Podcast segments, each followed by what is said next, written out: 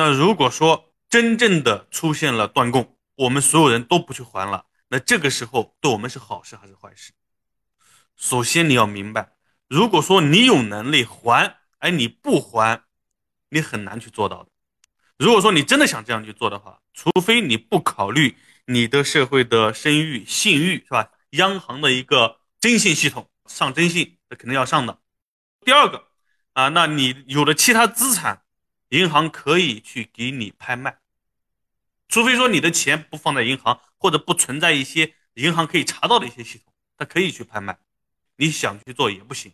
那第三个就是你如果真的有能力还，哎，你不去还，那这个时候呢，可以是吧？对你的资产进行冻结，甚至法院起诉，那你就很麻烦。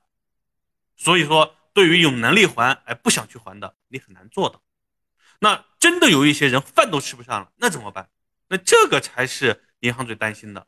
就像信用卡，很多人还不上了，那这个怎么办呢？也可以协商，啊，你可以不还我利息了，是吧？你可以分期，有钱了再还我。